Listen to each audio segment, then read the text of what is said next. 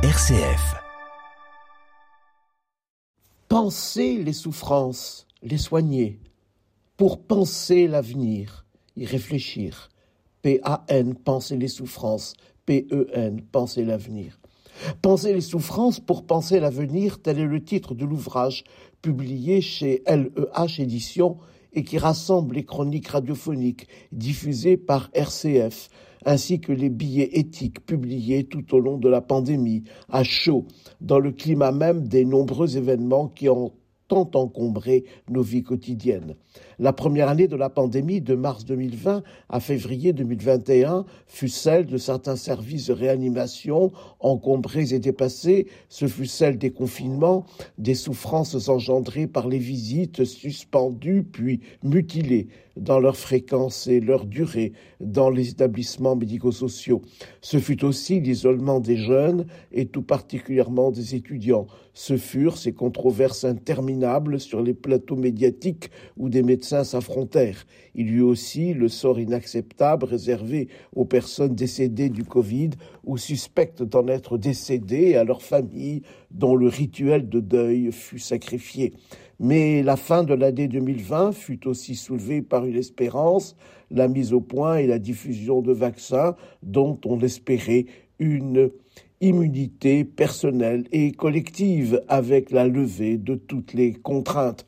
Qu'allait-il advenir de cette espérance et de l'évolution de la pandémie? Ce second acte de la pandémie fut la résignation à la réalité des ambitions vaccinales. Certes, la vaccination permet d'éviter les formes graves, mais ce vaccin dut être répété car la protection qu'il induisait s'avéra courte et surtout il ne réalisa pas le rêve d'une immunité collective qui eût permis de lever les restrictions des libertés publiques. Il fallut inventer le pass sanitaire promu par le cabinet de conseil McInsey auquel la France, comme nombre d'autres pays, concédèrent un rôle majeur dans les prises de décision concernant la politique de santé publique. Ainsi, sans rendre la vaccination obligatoire, les personnes résidant en France durent choisir entre rester chez elles ou dans des rencontres privées sans vaccin, ou bien fréquenter les lieux publics sous couvert de vaccination. L'obligation vaccinale ne concerna en fait que le petit nombre de soignants rétifs à la vaccination. Ils furent montrés du doigt, mis à pied sans salaire, sans ouverture à aucun compromis, alors que parallèlement on autorisa les soignants vaccinés et contaminés à venir travailler. Ce fut la répétition des protocoles sanitaires prolixes, ce fut la souffrance des aînés en EHPAD pour lesquels l'autorisation retrouvée des visites dut s'accompagner s'accommoder d'un encadrement qui engendra des frustrations massives. Cet ouvrage est d'une certaine manière un mémoriel, mais il n'est pas que cela. Il est aussi et surtout animé par une éthique de l'anticipation, attentive à ce que ces souffrances n'aient pas été vécues en vain, et donc porté par le souci de faire en sorte que de telles impasses humaines ne se reproduisent pas dans l'avenir.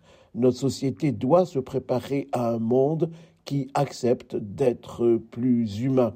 Le plan de l'ouvrage n'est donc pas un plan académique, thématique. L'ouvrage peut se lire soit chapitre par chapitre, soit au gré du lecteur en consultant la table des matières. Au-delà de la pandémie, mais en s'appuyant sur elle, l'ouvrage veut une initiation à l'éthique appliquée, celle qui, au jour le jour, au travers des événements de vie, personnels et collectifs, tente de discerner les valeurs qui doivent guider les décisions et les actions de chacune et de chacun.